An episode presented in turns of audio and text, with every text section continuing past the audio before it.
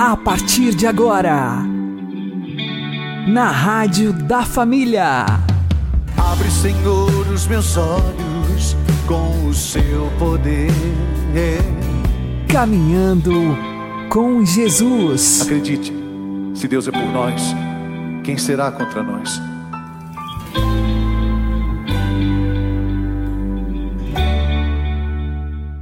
Olá, meu querido irmão, minha querida irmã, ouvintes da Rádio Regional Esperança.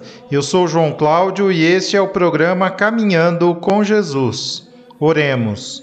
Inspirai, ó Senhor, as nossas ações e ajudai-nos a realizá-las para que em vós comece e para vós termine tudo aquilo que fizermos. Por Cristo Senhor nosso. Amém. Santíssima Virgem Maria, Mãe de Deus, rogai por nós. Castíssimo São José, patrono da Igreja, rogai por nós. Quando os três reis magos chegam a Jerusalém, a cidade fica agitada diante da notícia.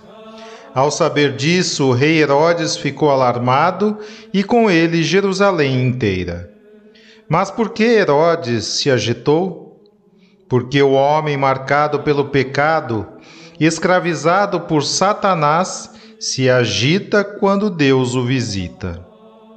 A vinda de Jesus é um fenômeno perturbador para os homens maus e para os demônios. Então os magos vão a Belém, entram na casa, adoram o menino. Mais uma vez, eis o coração de Nossa Senhora e de São José consolado de ver Jesus adorado. Então os magos oferecem ouro, incenso e mirra. O ouro para o rei, o incenso para Deus, a mirra para a sua humanidade que deverá ser sepultada. Uma vez passada a consolação da adoração dos magos, chega outra vez provação e uma nova dor para o coração de São José. Eis como descreve o evangelista São Mateus. Depois que os magos se retiraram, o anjo do Senhor apareceu em sonho a José e disse: Levanta-te, toma o menino e sua mãe e foge para o Egito. Fica lá até que eu te avise, porque Herodes vai procurar o menino para matá-lo. José levantou-se de noite com o menino e a mãe e retirou-se para o Egito. Que prontidão a de São José! É admirável a sua obediência, mas também a sua devoção, ou seja, a prontidão em obedecer a Deus. A dignidade de Nossa Senhora era maior que a de São José. Por que então o anjo não apareceu para ela? Porque Deus confiou a missão de ser o guardião e o protetor da Sagrada Família a São José. Isso nos mostra que São José, desde o início, era o padroeiro da Igreja. O Papa Pio IX, quando há 150 anos decretou que São José seria o padroeiro oficial da Igreja, apenas oficializou uma coisa que São José já fazia há dois mil anos, que é proteger a Igreja. Ele protegeu a Igreja nascente, Jesus, cabeça da Igreja, Maria, seu membro mais nobre, e continuou protegendo ao longo dos séculos. Acontece que, 150 anos atrás, o bem-aventurado Pio IX viu que a igreja estava vivendo um tempo tão dramático e terrível, assaltada de tal maneira pelos demônios, que ele quis chamar a atenção de todos os fiéis para a necessidade de recorrer a São José, terror dos demônios, para que ele proteja a igreja como outrora protegeu a Sagrada Família dos ataques de Herodes e seus soldados mas também dos ataques de Satanás. Ora, para que nós hoje, atacados pelo diabo e seus demônios, possamos mais uma vez vencer o astucioso inimigo, precisamos da proteção de São José.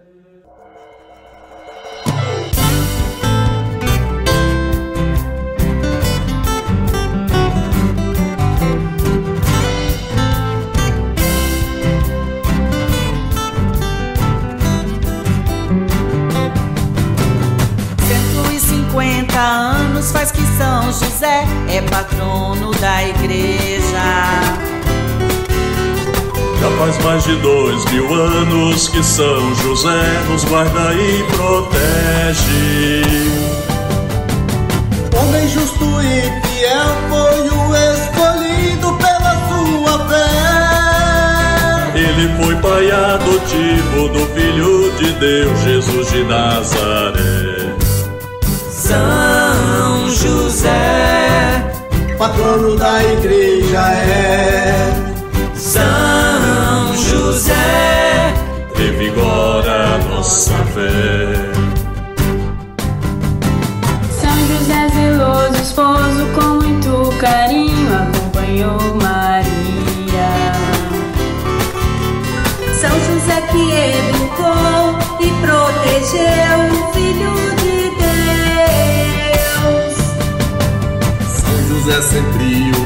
Sustentou seu lar com seu labor. É protetor das famílias e junto de Deus é nosso intercessor. São José, patrono da igreja é. São José,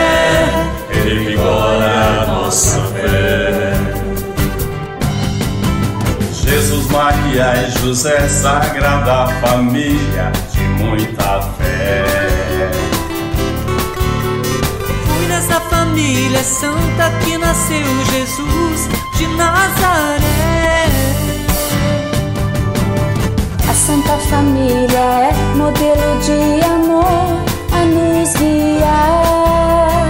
Nela o mundo viu nascer o Filho de Deus que veio nos salvar.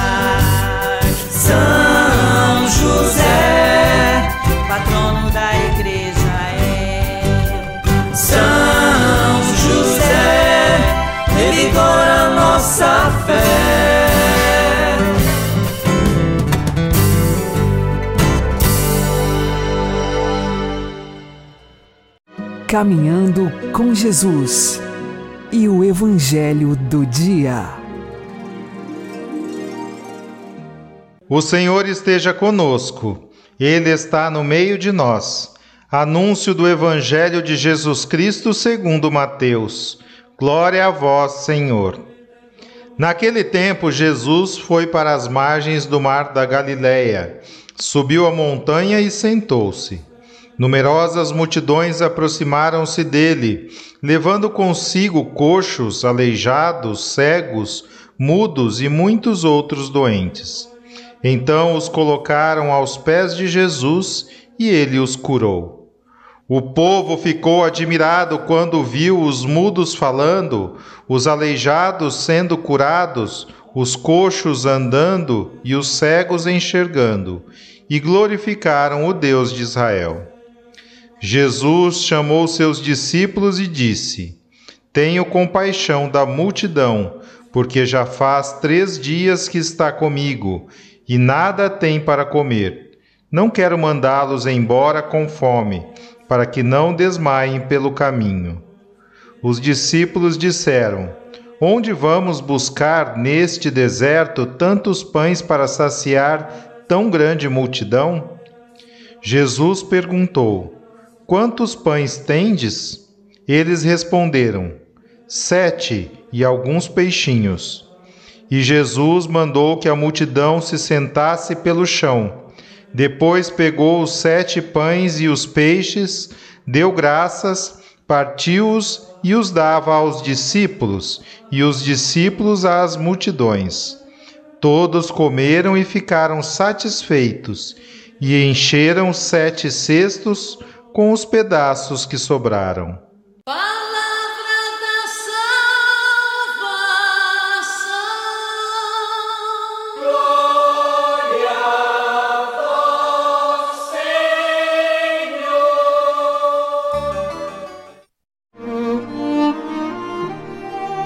Agora, a homilia diária com o Padre Paulo Ricardo. Meus queridos irmãos e irmãs, o Evangelho de hoje, Jesus multiplica os pães. É uma das três multiplicações do dos pães que são relatadas pelos evangelhos sinóticos. E aí a gente pode se perguntar, mas o que é que essa multiplicação dos pães tem a ver com a celebração do Advento? Por que é que este evangelho foi escolhido? Veja, uma das coisas que as pessoas não percebem com relação à Eucaristia é o seguinte: ela precisa ser desejada. Quando no Antigo Testamento Deus mandou o pão do céu, o maná, para o seu povo, o seu povo estava passando fome no deserto. Havia um desejo de pão. E Deus então saciou a fome do seu povo. Essa realidade dessa fome física, esse acontecimento histórico, ele nos indica o fato que nós precisamos ter fome de Deus, sede de Deus, para receber bem, frutuosamente a Eucaristia. Isso tem tudo a ver com o tempo do Advento. O que é, que é o tempo do Advento? O tempo do Advento é o tempo da espera, do aguardo, da ânsia santa, de uma esperança, de uma abertura de coração para Deus que vem. É exatamente isso que nós precisamos ter no nosso coração para receber a Eucaristia. Veja, não é à toa que a igreja exige dos seus fiéis um jejum eucarístico. O que é, que é o jejum eucarístico? É uma forma, na disciplina canônica da igreja, de a igreja dizer que ninguém deveria receber a Eucaristia sem fome. Todo mundo precisa receber a Eucaristia estando com fome. Agora, a fome física é simplesmente uma recordação daquela fome espiritual que nós precisamos ter de nosso Senhor Jesus Cristo. Antigamente, antes da reforma do Código de Direito Canônico, as pessoas precisavam ficar com fome e sede até a recepção da Eucaristia. A partir da meia-noite, se a pessoa ia comungar no dia seguinte, a partir da meia-noite a pessoa não podia nem beber água. Né? Não somente não comer, mas não beber. Agora você imagine, né? nos climas é, quentes como Cuiabá, que é a cidade onde eu moro, o que, é que significava ficar sem beber a noite inteira, com aquele suor, sem ar-condicionado, sem ventilador. É por isso que até hoje os cuiabanos têm a tradição de gostar de missas de madrugada, né? que as pessoas acostumadas a madrugar para poder comungar. Pois bem, isso daí que é simplesmente uma curiosidade histórica nos leva a refletir como é que eu estou recebendo a comunhão. Por quê? Porque muita gente recebe a comunhão e os bons, aqueles devotos, aqueles é, poucos devotos que querem realmente se aplicar, né? Ficam depois de ter comungado, ficam um tempo em ação de graças. E isso é bom, claro, é muito bom. Mas as pessoas não se dão conta que com a comunhão existem duas coisas a serem feitas. Uma é a preparação anterior. Aí você comunga, e aí vem a segunda coisa, que é a ação de graças. Se você dissesse para mim, padre, qual é a mais importante? A preparação anterior ou a ação de graças? Veja, sem dúvida nenhuma, a preparação anterior é mais importante. Por quê? Porque a comunhão é um sacramento que age. Vou usar uma linguagem teológica difícil. Ex opere operato. Ou seja, existe uma graça que é dada de forma garantida pelo sacramento. Tá? Ou seja, o simples fato de eu receber o sacramento já tem uma graça ali à disposição. a graça que está à disposição quando uma pessoa recebe o batismo. O que é que a pessoa tem que fazer? Ela tem que se preparar para o batismo. Ela tem que realmente estar disposta para receber aquela graça, abrindo o seu coração para a graça do batismo. E assim com a crisma, assim com os sacramentos do matrimônio, assim todos os sacramentos, também a Eucaristia.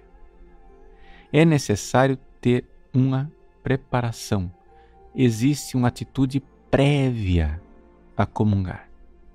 Você precisa verdadeiramente estar com fome de Deus, com sede de Deus. E esta atitude, esta abertura de coração, que faz com que a graça que é dada na Eucaristia, automaticamente, ex opere operato, essa graça que já está garantida no sacramento, ela tem um efeito dentro de você. Então, faça como os grandes santos faziam. São Francisco de Sales, por exemplo, ele dividia o dia dele em, dois, em dois períodos. Um, ele ficava se preparando para receber a Eucaristia no dia seguinte. Né? Então, tudo aquilo que ele fazia de tarde, de noite, de madrugada, era tudo voltado para o fato que ele ia comungar.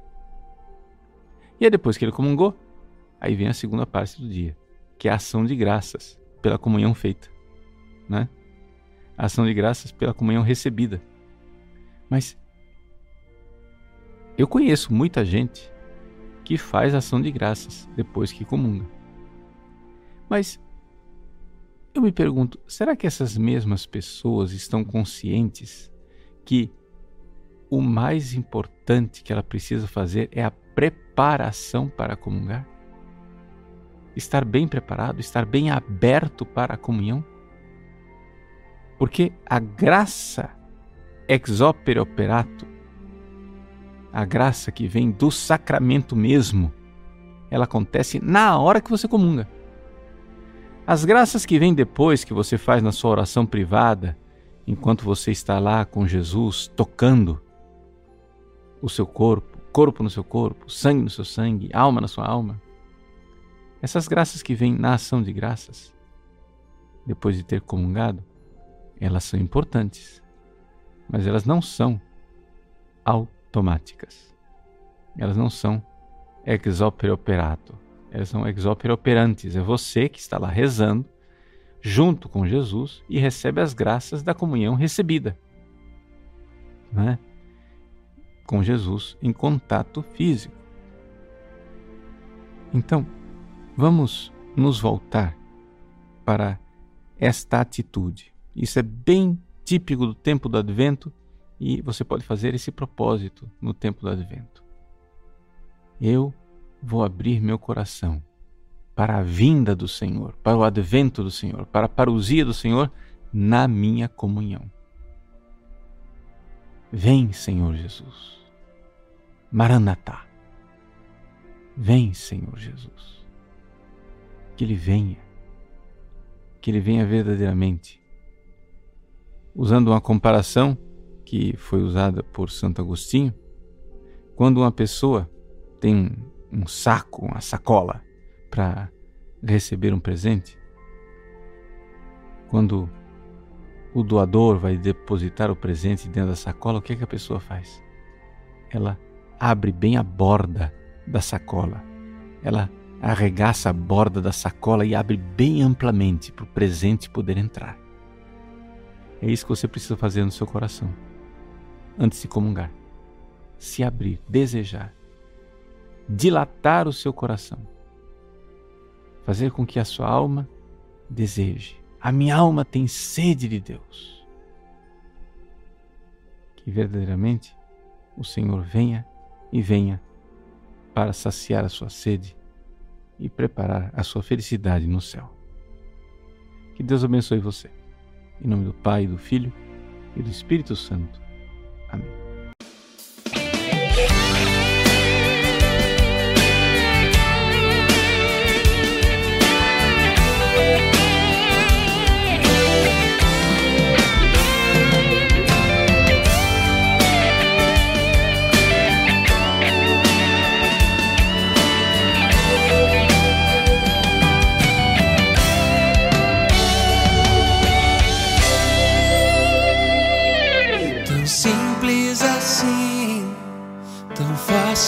Assim. Aceite, prove dessa graça. O pão sustenta o homem, Jesus sustenta a alma. Milagre assim não há quem faça. Corpo que era pão, sangue que era vinho. Pra eternidade é o caminho. Eis o pão que os anjos comem, transformado em pão do homem. Só os filhos o consomem. Pão pra alma que tem fome. Aos mortais dando comida, traz também o pão da vida. Que a família assim nutrida seja um dia reunida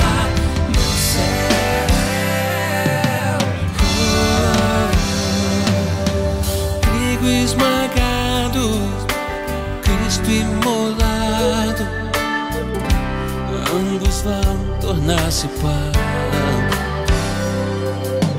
Um que perece, outro que permanece para nossa salvação.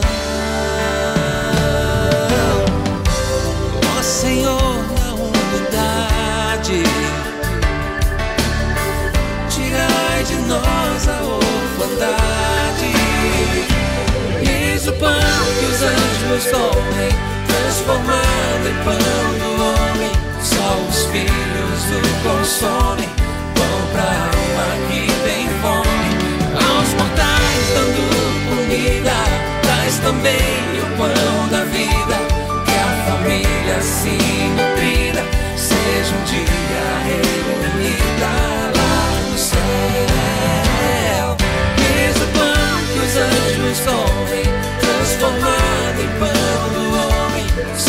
filhos o consomem, pão pra alma que tem fome. Aos mortais dando comida, traz também o pão da vida. Que a família assim nutrida seja um dia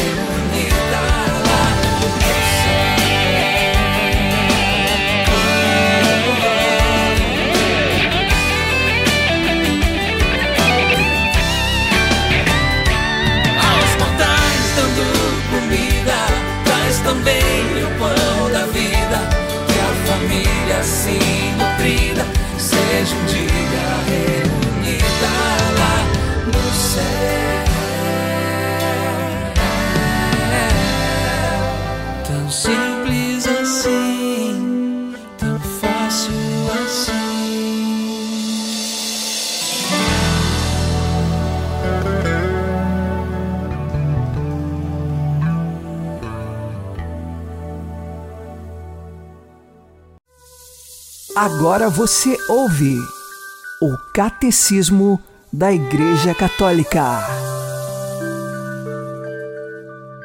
Jesus subiu ao templo como quem sobe ao lugar privilegiado de encontro com Deus. O templo é para ele a casa do seu Pai, uma casa de oração, indigna-se com o fato de o átrio exterior se ter tornado lugar de negócio. Se expulsa os vendilhões do templo, é pelo amor zeloso a seu Pai. Não façais da casa do meu Pai casa de comércio. Os discípulos recordaram-se de que estava escrito: O zelo pela tua casa devorar-me-á. Depois da ressurreição, os apóstolos guardaram para com o templo um respeito religioso.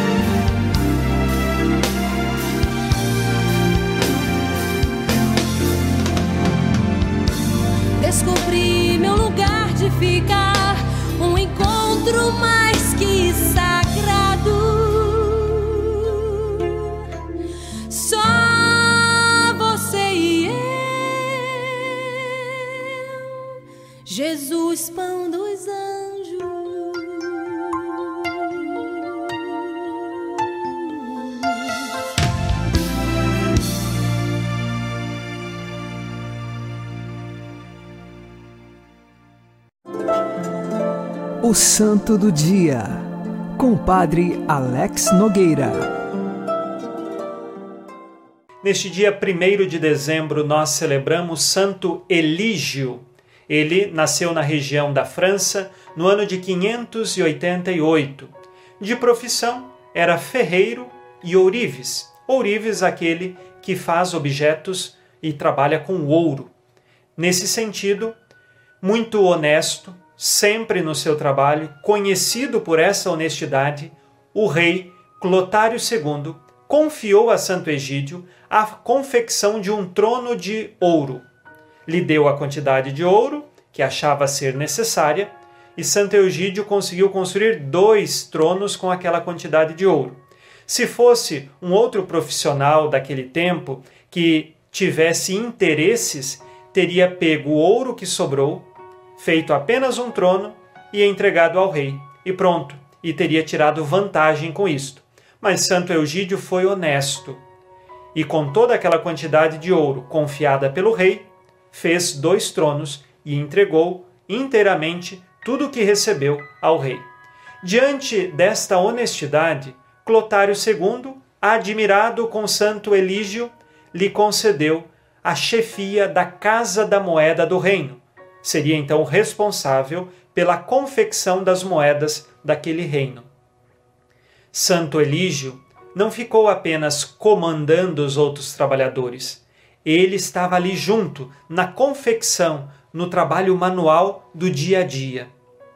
Conhecido por sua honestidade, ele mais tarde vai se tornar um religioso. O rei morreu ele decidiu a vida eclesiástica, abandonou o seu trabalho de ourives e também de ferreiro, e então, mais tarde, tornar-se-á bispo. E, como bispo, cuidou muito bem de seu povo. Fundou diversas igrejas e também mosteiros, algumas casas de acolhimento, e, nesse sentido, atento às necessidades de seu povo, foi grande evangelizador. Fez algumas missões também de evangelização fora de sua diocese e com um coração virtuoso manifestava santidade a todos que o procuravam. Lembrando que abandonou sua função de ferreiro e orives e agora se tornou um bispo virtuoso.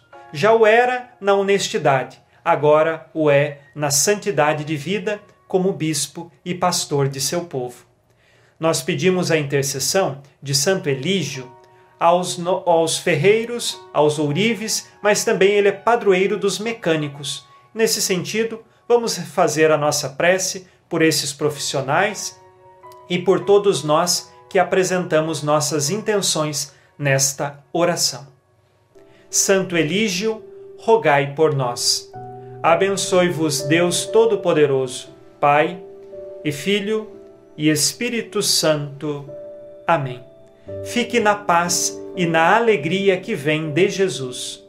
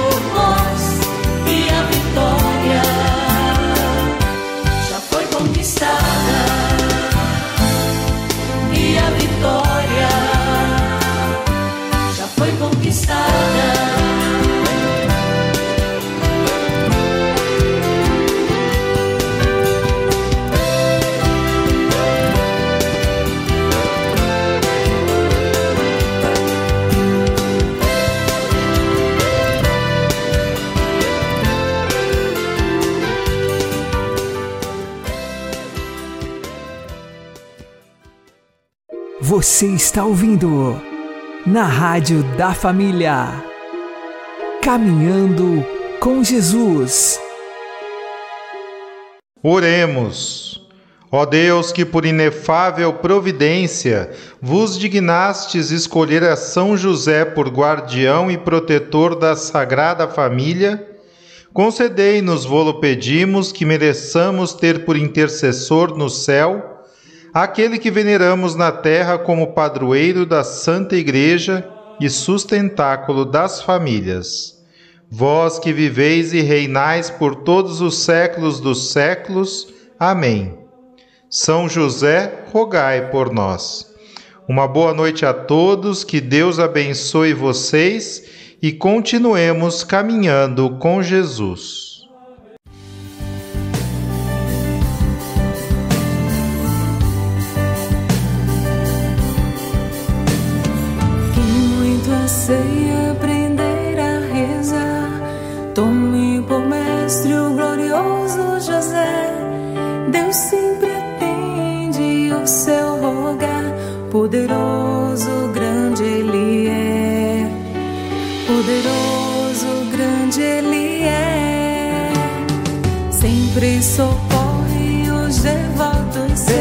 Seus, os faz crescer